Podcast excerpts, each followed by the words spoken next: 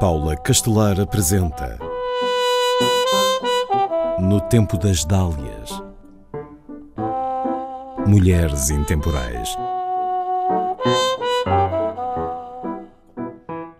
Foi atriz, declamadora, cantora, bailarina, locutora de rádio e aos 22 anos tornou-se a primeira realizadora de cinema portuguesa. Maria de Lourdes Dias Costa nasce em 1923 em Lisboa. Ficará conhecida por um outro nome, Bárbara Virgínia, o pseudónimo que usará enquanto artista. Escolhe-o por conter nomes de mulheres que admira, a mãe, a avó e a bisavó. Bárbara Virgínia entra para a história por se aventurar num território até aí masculino, a realização de um filme de ficção. São várias as circunstâncias que conduzem a isso. O filme, com o título Três Dias Sem Deus, sofre sucessivos adiamentos, alguns devido às circunstâncias inerentes à Segunda Guerra Mundial. Havia falta de muitos produtos, nomeadamente de película. Bárbara Virgínia é a atriz principal e também assegura a assistência de realização, mas o realizador tem de sair do país e ela assume igualmente a direção. Em 1946 acontece a primeira edição do Festival de Cannes. O filme Três Dias Sem Deus é selecionado para integrar o novo certame internacional de cinema.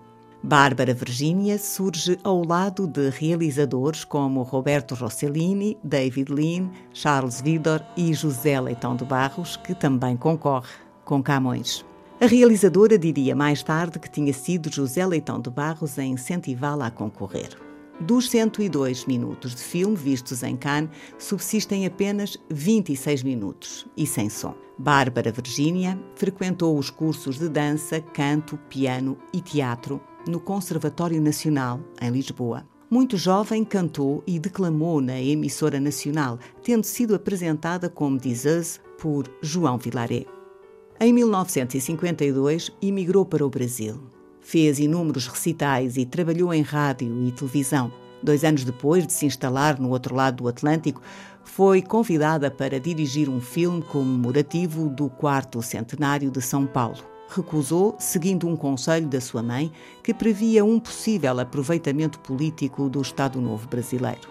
Bárbara Virgínia abandonaria o meio artístico para se dedicar à família após casar abriu o restaurante Aqui Portugal, que se tornaria famoso em São Paulo.